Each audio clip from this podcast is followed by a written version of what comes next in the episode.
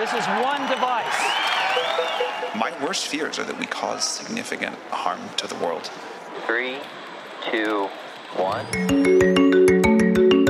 Bonjour, c'est Frédéric Fillot. Bienvenue dans Contrôle F, le podcast de l'Express qui explore le monde de la tech et son impact sur nos sociétés.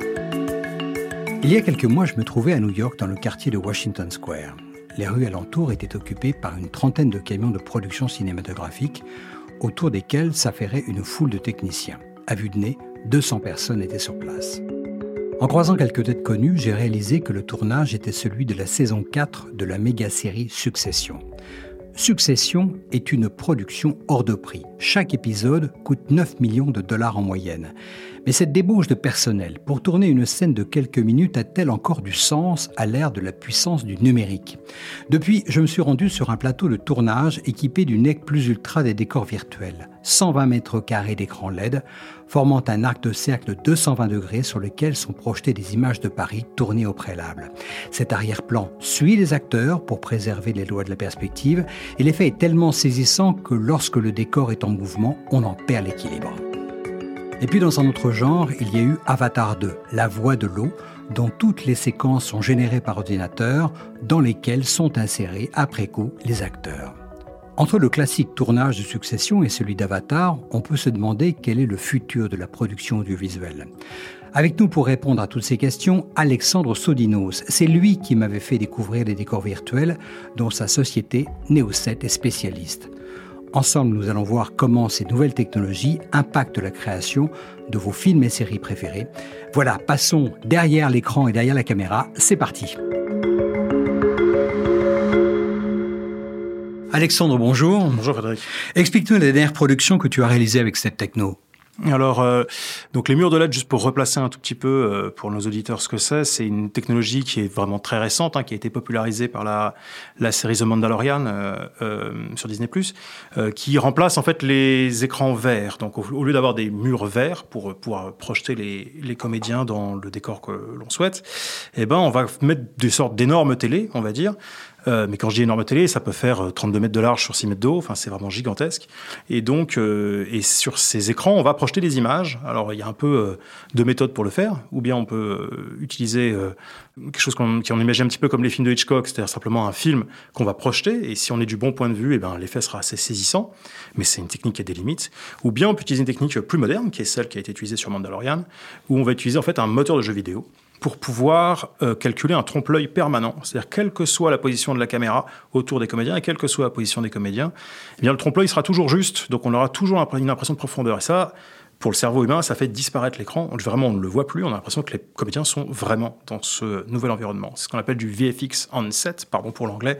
C'est donc pour des effets spéciaux sur le plateau, directement sur le plateau. C'est pas mal non plus pour les comédiens, puisque au lieu de jouer sur un fond vert, comme c'est souvent le cas dans les, les, effets spéciaux, ils sont quand même dans un environnement qui est incroyablement trompe-l'œil finalement. Il y a plusieurs exemples concrets, parce que depuis deux ans et demi, on a fait à peu près, je crois, 35 euh, longs métrages ou séries euh, français ou américains.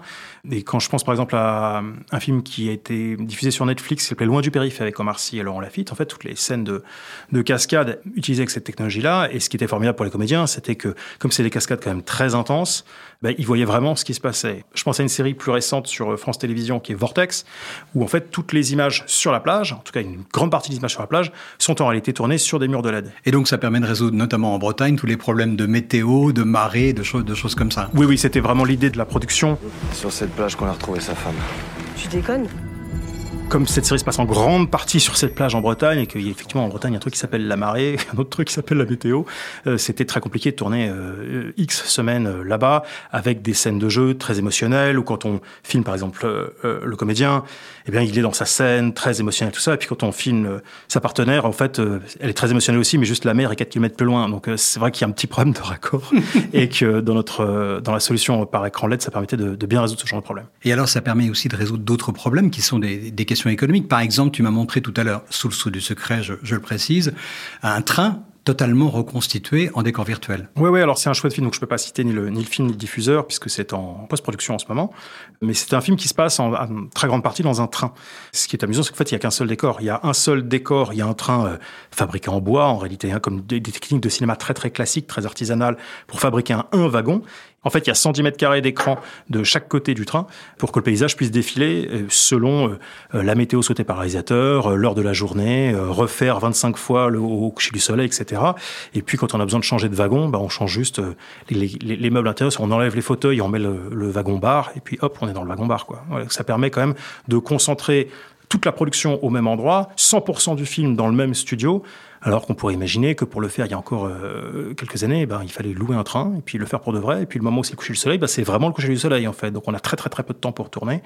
Euh, voilà, ce, ça permet de résoudre ce genre de contraintes. Ok, ça c'est pour les décors virtuels et c'est déjà hyper spectaculaire. Mais aujourd'hui, on a Avatar 2 avec ces hommes bleus qui se déplacent dans l'eau avec des effets de transparence et de réflexion stupéfiants. Là, les technos sont différentes. Les techniques d'Avatar, ce sont des techniques de motion capture d'abord. Donc ça, ça consiste à en gros, de mettre une combinaison aux, comédiens de façon à que leur mouvement soit capturé par l'ordinateur et ensuite puisse être appliqué à un personnage virtuel, par exemple à un avis bleu d'Avatar. Ici, c'est la folie. Quaritch a lancé l'opération, rien ne l'arrêtera. On va affronter des hélicos de combat avec des arcs et des flèches. Alors il faut l'en empêcher. Ce qu'a apporté Avatar en, 2009, eh c'était le performance capture. Performance capture, c'est le fait d'être capable de capter les expressions et les micro-expressions du visage. Et ça, c'est vraiment étonnant parce que c'est le moment où on passe d'un dessin animé un peu rigide à quelque chose où les personnages sont vraiment très expressifs. Et quand on y voit le niveau de précision euh, lié au niveau d'exigence de James Cameron euh, dans Avatar 2, c'est quand même très très très au point et, très impressionnant. En plus de ça, là, ils font du performance capture sous l'eau. Oui, tout à fait. Ça, c'est un petit peu la nouveauté d'Avatar 2, parce que quand on comprend comment marche un environnement de motion capture, sans rentrer en détail, en gros, il faut qu'il y ait des caméras thermiques, des caméras infrarouges, qui voient la combinaison. Et donc, quand on se déplace, bah, les caméras disent ah bah voilà le, le, bras il est là, après maintenant il est là, voilà je sais exactement où est chaque chose. Le petit souci c'est qu'en fait il faut que les comédiens soient entourés de ces caméras thermiques, donc une vingtaine, trentaine, quarantaine sans les studios. Euh, c'est des assez petits objets hein, ces caméras thermiques. Par contre pour le faire sous l'eau, c'est-à-dire que les mêmes caméras elles doivent être étanches et puis l'eau euh, pour le thermique c'est pas terrible. Ah oui c'est assez, en plus c'est assez euh, instable comme environnement. C'est très instable. Enfin, vraiment là il y a une espèce de, de, ils ont fait un saut technologique. Honnêtement je n'étais pas sur le plateau, je ne sais pas comment ils font. Et ça, c'est d'un point de vue technique, c'est très très impressionnant. Ok, donc si on t'écoute, les possibilités ont l'air infinies pour les créatures extraterrestres et les décors. Mais quand est-ce qu'il sera possible de capturer un acteur ou une actrice contemporaine dans ses moindres détails et de le faire jouer ce qu'on veut, le ou la placer dans n'importe quel environnement dans le cadre d'une production numérique? Avoue que, sur un plan strictement euh, concret, faire sauter un Tom Cruise d'une falaise en image de synthèse, c'est quand même un peu plus simple et un peu moins cher que d'aller envoyer 300 personnes en Norvège pour shooter la scène, non? Bah, en fait, c'est déjà le cas. Hein. C'est pas du futur, c'est pas le futur, c'est qu'on peut déjà le faire. On a déjà vu, par exemple, il y a eu une expérience pour le lancement d'un moteur de jeu vidéo qui s'appelle Unreal Engine 5. Euh, il y a eu une vidéo avec euh, Keanu Reeves et Carrie Moss où, en fait, ce qui est très très étonnant, c'est non seulement leurs avatars virtuels sont extrêmement réaliste, mais en plus c'est généré en temps réel, donc avec un moteur de, de jeu vidéo et pas avec des calculs extrêmement C'est-à-dire que les jeux vidéo ont apporté à l'industrie cinématographique. Tout à fait. En fait, ce qui a, ce qui a beaucoup changé, la, la grosse révolution sur le gros gap de puissance, en fait, est arrivé par les jeux vidéo, parce que c'est le moment où on a commencé à avoir des cartes graphiques dédiées qui se chargeaient seules des calculs graphiques et qu'ils faisaient de manière parallèle, c'est-à-dire de manière on va simplifier, mais c'est pas un peu plus rapide que le processeur, c'est genre mille fois plus rapide que le processeur. Et euh, ça, ça permet de, voilà, sur la partie graphique, parce que pourquoi ils continuent à envoyer 300 euh, personnes en Norvège pour faire une cascade alors dans ces conditions? Alors, il y a des limites. C'est-à-dire que quand je disais c'est déjà le cas, on peut déjà numériser des comédiens et leur faire faire des trucs. J'ai pas dit que c'était parfait. C'est-à-dire que le, un œil un peu entraîné ou même un œil pas entraîné euh, voit très bien la différence. On se souvient par exemple de la fin de Rogue One. Attention au spoil. la fin de Rogue One où on découvre une, une comédienne bien connue de la première trilogie Star Wars, jeune. Your Highness, the transmission we received. What is it they've sent us? Hope. Euh, ça marchait pas du tout. Alors Rogue One c'était déjà il y a quelques années. Maintenant c'est quand même beaucoup plus convaincant. On a vu dans le, les derniers épisodes de la série Boba Fett un autre comédien bien connu de la première trilogie, j'essaie de ne pas spoiler, qu'on a reconnu. Et là pour le coup il est pas un tout petit peu à l'écran. Il est genre 20 minutes à l'écran à parler en gros plan et c'est quand même extrêmement saisissant. Bon ça c'est pas du temps réel. Hein. Ça c'est des gros calculs lourds etc. Euh, mais c'est des choses qu'on sait faire. Il y a des comédiens qui aujourd'hui se protègent contre ce type d'utilisation. Je pense à Kenny Reeves où c'est bien connu qu'il qu'il fait signer dans ses contrats le fait qu'on n'a pas le droit d'utiliser son image numérique euh, et de le faire jouer autre chose après sa mort, ou voilà, sans passer avant par son avocat. Donc c'est théoriquement possible. Après, c'est très cher et très compliqué. C'est-à-dire que euh, ça a du sens pour ressusciter un personnage de la première trilogie Star Wars parce qu'on n'a pas le choix de faire autrement. Ça a du sens pour rajeunir Harrison Ford dans le prochain euh, Indiana Jones. Maintenant, pour faire jouer Tom Cruise qui rentre dans une pièce en disant Salut Robert, tu veux un café? Bon, prenons Oui, Tom Cruise non, et puis, a- voilà, genre, autant le filmer quoi. C'est, Ouais, c'est- ouais, voilà, bien sûr. faut- Parce qu'en en fait, c'est quand même l'économie de tout ça qui va, le coût à la journée quasiment, qui va dicter euh, l'usage. Exactement, de- mais c'est déjà le cas aujourd'hui. Ça, vraiment, moi, je suis au, au- au quotidien vraiment dans ce type de, de problématique. Et quand on discute avec des, euh, des- ce qu'on appelle un directeur de production, c'est-à-dire c'est vraiment la personne qui prend les décisions sur comment on dépense l'argent dans un film. Nous, notre rôle de conseil qui se fait très en amont se fait sur scénario. Et on leur dit, ça, faites-le chez nous, c'est une bonne idée. Ça, faites-le en réel, venez pas chez nous parce que ça va vous coûter plus cher. Ça n'a pas de sens, en fait. Et nous, notre intérêt à nous de, de société, c'est euh, vraiment d'un pur point de business, c'est que les clients repartent en étant plus que contents, en trouvant que cette solution est démente. C'est ça qu'il fallait. Donc on n'a pas, on, a, on, on travaille assez, on n'a pas besoin de dire aux gens, si, si, venez chez nous, euh, ça va être super. Alors qu'on sait très bien que, bah non, mais si la- c'est pour filmer le supermarché en bas de chez toi, va filmer le supermarché en bas de chez toi. la, Enfin, production n'y voilà. gagnera pas. Est-ce qu'il y a une résistance de la profession quand même, les directeurs photo, les, les réals, les, les éclairagistes, pour quand même repousser cette espèce de vague euh, technologique Alors euh, moi, je dois avouer que j'ai été assez surpris parce que plutôt non, en fait, plutôt pas. C'est-à-dire que je m'attendais quand même à avoir beaucoup de résistance, en particulier des- d'un poste qui sont les, les chefs décorateurs, donc qui, Oui, qui s'occupent de faire le naturellement. décor. Et on s'est dit, euh, ils vont tous penser qu'on leur pique leur métier. Et en fait, pas du tout. C'est souvent les chefs décorateurs qui nous appellent en nous disant, tiens, dans ce décor-là, euh, euh, là j'ai le choix, la production me, me laisse le choix entre mettre un fond vert tout moche qui va se refléter en vert un peu partout, ou bien mettre une photo mal éclairée, euh, ou bien éclairée, mais enfin ça reste une photo qui bouge pas, euh, ou bien mettre des murs de LED. Est-ce que vous pouvez me faire un devis? Est-ce que c'est faisable de faire un mur de LED? Donc ils sont assez excités parce que tout d'un coup, ce qu'on appelle les découvertes, c'est-à-dire ce qu'on voit derrière une fenêtre, vous avez deux personnages qui discutent dans une pièce, puis il y a une fenêtre, et donc bah, derrière la fenêtre il y a la ville, et donc au cinéma vous avez plusieurs techniques pour le faire, mais il y en a aucune qui est vraiment très satisfaisante. Mais le mur de LED résout ça totalement parce qu'on peut construire un mur de LED assez petit, donc assez peu coûteux pour la production, et puis ça bouge, c'est du réel, on peut faire changer les l'heure de la journée. euh, Voilà, c'est vraiment une solution qui est très intéressante pour chef déco. Donc pour répondre à la question, de manière finalement assez organique dans le cinéma, quand il y a une nouvelle technologie qui arrive, tout le monde est très méfiant, mais ça dure pas très longtemps en fait. On- D'accord, les gens, les gens sont, sont très pragmatiques. Ah, ils Oui, sont très pragmatiques, ouais. À partir du moment où ça marche, ça marche. Par contre, D'accord, faut pas leur dire, ça marchait très bien ce matin. Ça, c'est, non, ça, n'existe pas, ça. Malgré tout, à t'entendre, on a l'impression qu'il y a quand même un- une opposition euh, entre, d'un côté, le côté un petit peu artisanal, et puis les geeks qui vont regarder le septième art uniquement au travers d'algorithmes et de data, non? Alors, c'est très intéressant parce que ça, moi, ça fait partie des choses qui, qui m'amusent au quotidien sur le plateau, et qui m'intéressent en fait. C'est le fait que les deux vont ensemble. En fait, il n'y a pas vraiment d'opposition. Prenons un exemple très simple. On prend une voiture, on les met devant les écrans LED, et puis la voiture, voilà, une course-poursuite, etc. Si on met juste la voiture devant l'écran LED, le tech un peu geek, un peu qui a moins l'habitude des plateaux, disons, va dire euh, bah c'est parfait, voilà tous mes pixels sont dans le bon ordre, euh, tout va bien, euh, l'image est fluide, tout est bien. Et le chef opérateur, donc celui qui est responsable de l'image, il va dire ah il y a un truc qui va pas, ça marche pas. Alors on essaye de lui arranger un peu son image, puis en fait ça marche jamais parce qu'en fait la solution c'est qu'il faut faire une vieille technique qui date, qui date d'Hitchcock, qui est vraiment de l'artisanat, qui est de prendre une grosse planche en bois, la mettre, la glisser sous la voiture, sous avec un petit cube en bois dessous, et puis appuyer dessus avec son pied, ça s'appelle un bastin, et puis en fait de secouer la voiture. Et là l'effet mais marche mais dans la seconde. Dans la seconde, parce que la voiture fait des légers mouvements, que les comédiens bougent légèrement la voiture de manière incontrôlée, parce que c'est la voiture qui bouge. Et en fait, là, du coup, on y croit totalement. Et en fait, à la seconde où le premier plan, c'est-à-dire ce que regarde les- les- la caméra, c'est-à-dire les comédiens, eh ben, ils sont totalement absorbés dedans, euh, on regarde plus le décor derrière, et en fait, le décor, c'est juste parfait. Il y a les reflets qui laissent croire l'illusion, etc. Donc, ce qui, je pense que ce qui est vraiment important, c'est cet interfaçage, qui est notre job hein, sur le plateau, l'interfaçage entre le côté vraiment techno et le côté euh, artisanal. En fait, c'est quelque chose, cette espèce de d'association est quelque chose qui remonte de euh, très longtemps, puisque je me souviens, j'avais visité il y a pas mal d'années de ça les, studios de ILM, Industrial Lighted Magic, euh, à San Rafael, en, Californie, et j'avais été sidéré de voir qu'à côté des ordinateurs les plus puissants, il y avait effectivement des mecs qui étaient avec euh, leurs six sauteuses, qui faisaient des maquettes, d'autres effectivement avec des bastins qui faisaient bouger les trucs, etc. On a toujours eu cette, cette opposition. Oui, oui j'ai une anecdote qui a été racontée par Rob Legato. Rob Legato, c'est le directeur des effets spéciaux de, James Cameron, donc sur des petits films genre Avatar, Titanic, voilà. Et puis après, il a fait Lion King, Livre de la jungle, etc. Qui sont, qui, on peut considérer que Rob est plus ou moins l'inventeur de la production virtuelle. Hein. C'est vraiment lui qui, qui s'est dit, tiens, les caméras, on va pouvoir les remplacer par des ordinateurs d'une manière ou d'une autre. Et il racontait les, les tout débuts de l'image de synthèse. La première fois qu'il a vu sur le premier ordinateur euh, pour Jurassic Park, euh, le premier Jurassic Park, le premier dinosaure est vraiment très hésitant et très brinque-ballant.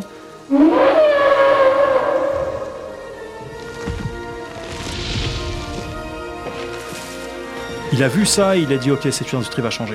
Dit, oh, ça, va, ça, va, devenir incroyable. Et, et c'est pareil, il a dit la même chose des écrans là. Il dit ok cette industrie va changer. Ce que disaient les gâteaux que je trouve aussi euh, très intéressant, c'est qu'il parlait du tournage d'Apollo 13, donc c'est en 95 je crois, où euh, la société de production et les effets spéciaux poussaient beaucoup pour utiliser l'image de synthèse. Et en fait, il y a quelque chose qui change énormément, dit-il, c'est le goût et l'œil. C'est-à-dire que il avait vu les images de synthèse de la capsule d'Apollo qui doit se cracher euh, dans l'océan.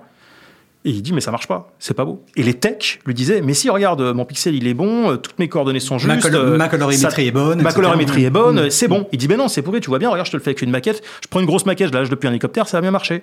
Et parfois, un tech euh, comme moi ne comprend pas ça. Et ne, dit, mais non, mais puisque tout est bien, tout doit aller bien. Mais en fait, ce qui compte à la fin, c'est l'œil. Et c'est ce côté artisanal et de goût de dire, non, mais ça, ça marche ou ça, ça marche pas. Et c'est la grande force, je pense, des grands directeurs d'effets spéciaux. C'est plutôt rassurant d'ailleurs. Mais dis-moi, à ton avis, pendant combien de temps euh, la digue de l'art, du, savoir-faire, du craft cinématographique peut-elle tenir? Moi, je pense qu'il n'y a pas de digue. Je pense que le, c'est la même chose, en fait. C'est-à-dire que l'art cinématographique, c'est aussi s'approprier différentes techniques, différentes technologies pour raconter des histoires. À la fin, on est là pour raconter des histoires. C'est moi, j'aime bien le côté geek, tout ça, mais à la fin, on est là pour raconter des histoires. Il faut que l'histoire, ça passe par l'émotion, et que l'émotion, ça passe quand même par les comédiens. Donc, il y a un moment où tout ça, c'est bien joli, mais ça sert à permettre aux comédiens et permettre aux réalisateurs de raconter les meilleures histoires.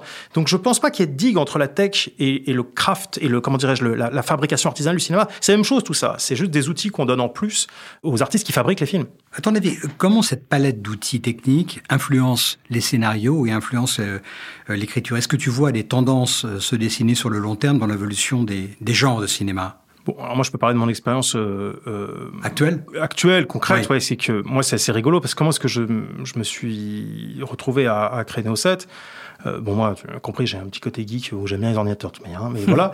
Mais euh, par ailleurs, j'ai une société de production et, et j'écris et je réalise. Voilà. Et ça faisait des années que je travaillais sur un, un, scénario euh, historique extrêmement ambitieux, qui plaît beaucoup, mais qui voilà, qui est très ambitieux en termes de décor, en termes de budget, tout ça et que je m'étais un peu dit bon, ça ne sera jamais possible de faire ce film en France, c'est juste trop cher, trop compliqué.